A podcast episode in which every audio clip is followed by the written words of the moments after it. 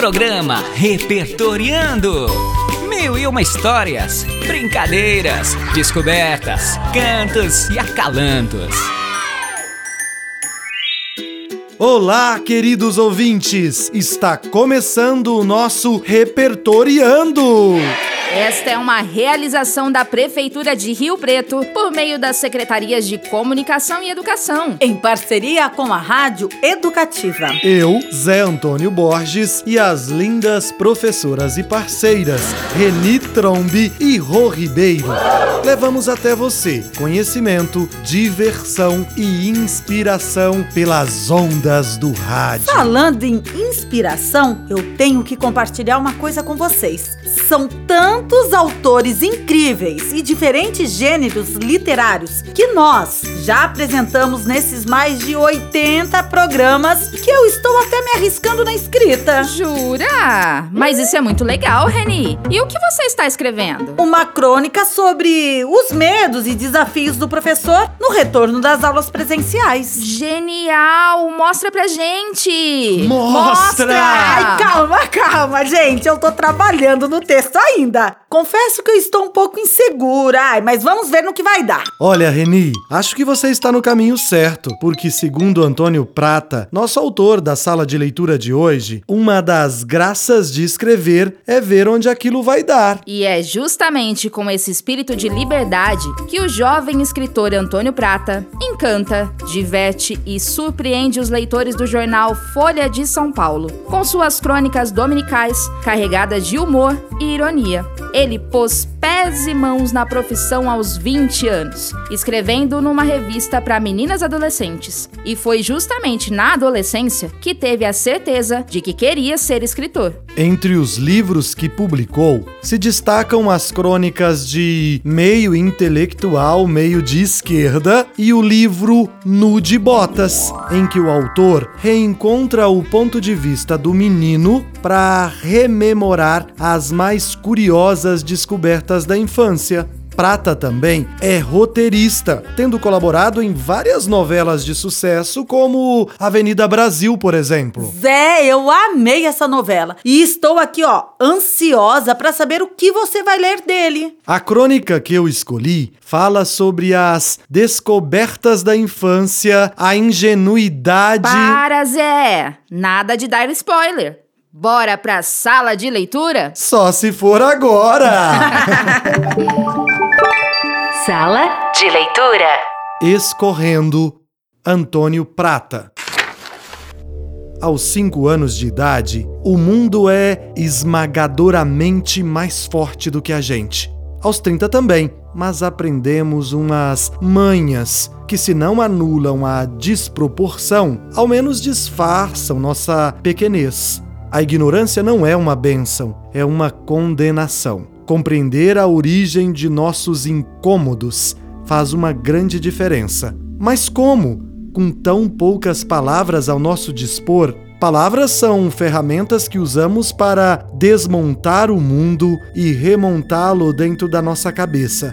Sem as ferramentas precisas, ficamos a espanar parafusos com pontas de facas, a destruir porcas com alicates. Com dois anos, meu nariz escorria sem parar na sala de aula. Eu não sabia assoar, nem sequer sabia que existia isso, assoar. Apenas enxugava o, o que descia na manga do uniforme, conformado até ficar com o nariz assado. Lembro-me bem da sensação da meia sendo comida pela galocha enquanto eu andava. A cada passo, ela ia se engrovinhando mais e mais na frente do pé, faltando no calcanhar, e eu aceitava o infortúnio como se fosse uma praga rogada pelos deuses, uma sina. Não passava pela minha cabeça trocar de meia, desistir da galocha, pedir ajuda aos adultos. A vida era assim, não havia o que fazer. Numas férias, meu pai apareceu antes do combinado para pegar minha irmã e eu na casa dos meus avós. Durante 400 quilômetros, falou que existiam pessoas boas e pessoas más, que aconteciam coisas que a gente não conseguia entender, que mesmo as pessoas más podiam fazer coisas boas e as pessoas boas coisas más. Já quase chegando em São Paulo, contou que o nosso vizinho de seis anos tinha levado um tiro.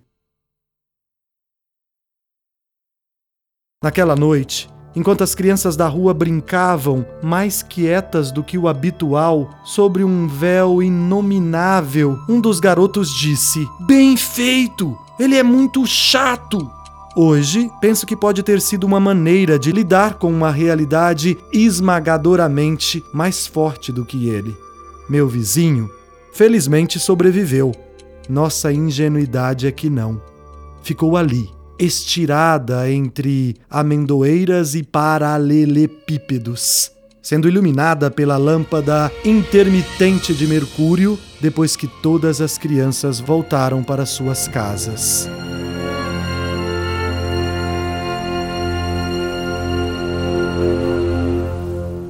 Zé Antônio Borges. Que texto lindo. E Rô, impressão minha ou tem algumas lágrimas escorrendo aí nos seus olhos? Olha, não vou mentir não. Eu realmente fiquei tocada com essa leitura. Fiquei pensando em como eu era quando criança, como eu mudei e no que me fez mudar.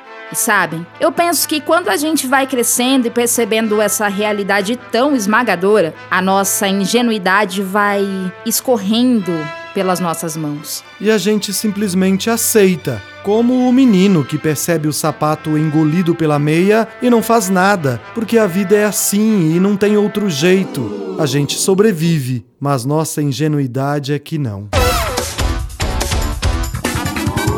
Música do dia.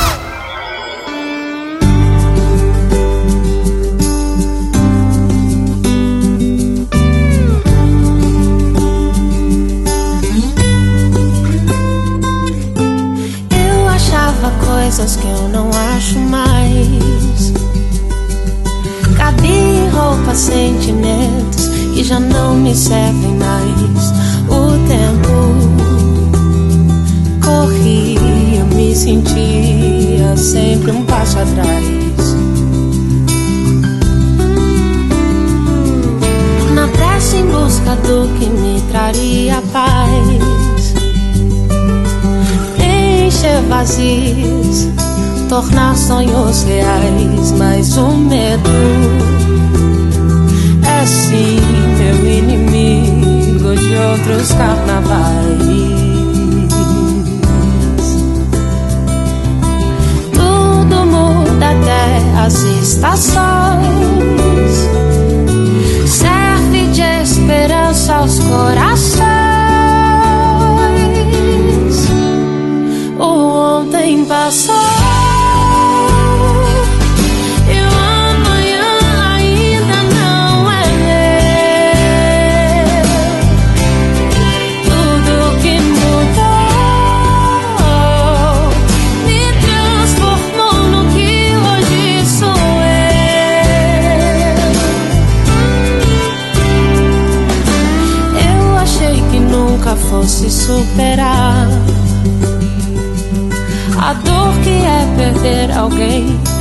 E de continuar, mas soltei mais forte do que eu poderia imaginar.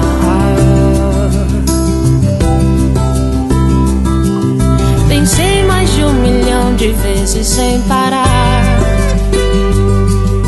em desistir de mim por não acreditar que hoje eu sou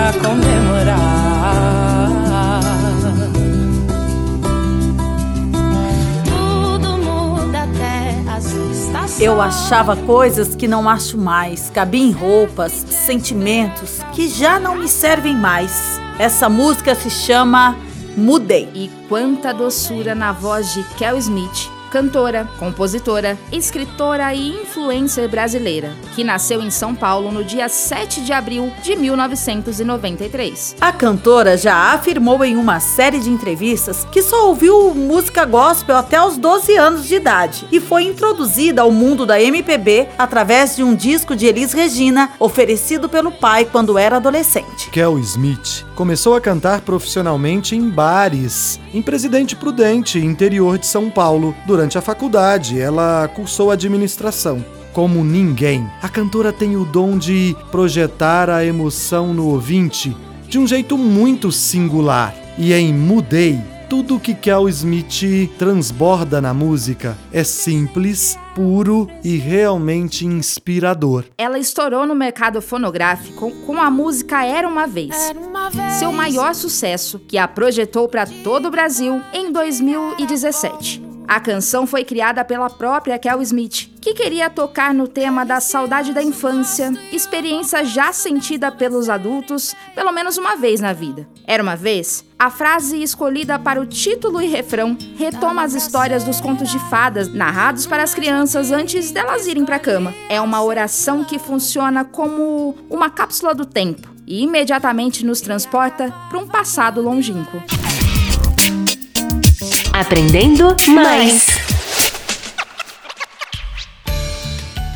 E hoje é dia de falar de cinema e trazer uma indicação incrível do nosso cinema brasileiro. Quando pensamos em filmes que retratam as infâncias, não as imaginamos em realidades adversas ou complexas. Mas a verdade é que o cinema tem se dedicado bastante em construir um olhar infantil sobre situações permeadas pelo sofrimento. E se a realidade vivida é difícil de suportar, maior a necessidade de substituí-la por outra mais lúdica e poética, o que as crianças fazem melhor do que ninguém. Minha indicação é o filme Meu Pé de Laranja Lima. O longa-metragem, lançado em 2012, é baseado no livro de mesmo nome que atravessa gerações de brasileiros. O filme conta a história de Zezé, um menino inquieto que vive em uma família muito pobre, com um pai desempregado e alcoólatra e uma mãe que se esforça para manter a casa. Por conta de suas travessuras, Zezé é constantemente submetido a castigos e privações. Solitário, Zezé brinca no quintal e encontra companhia em um pé de laranja lima, o qual apelida de Minguinho. Em uma de suas confusões, acaba brigando com o Portuga, um senhor que vive nas redondezas. Aos poucos, o menino e o velho vão deixando a rivalidade de lado, tornam-se amigos e compartilham histórias do mundo de fantasias de Zezé. Com diálogos inspiradores, muitas vezes dotados de uma sinceridade devastadora típica das crianças, Meu Pé de Laranja Lima é um filme belíssimo, emocionante, de uma ingenuidade cativante que se mostra uma adaptação à altura do grande livro escrito por José Mauro de Vasconcelos. O filme está disponível na íntegra no YouTube. Eu já assisti, mas eu quero assistir de novo e agora vou assistir com a minha filha. Esse é um filme que com certeza eu também vou assistir com o Malik, quando ele for maiorzinho, é claro. E vocês aí em casa, estão esperando o que? Reúnam a família, prepare a pipoca e os lencinhos, porque diversão e emoção estão garantidas. Beijos e até o próximo programa! Bom filme pra vocês! Tchau!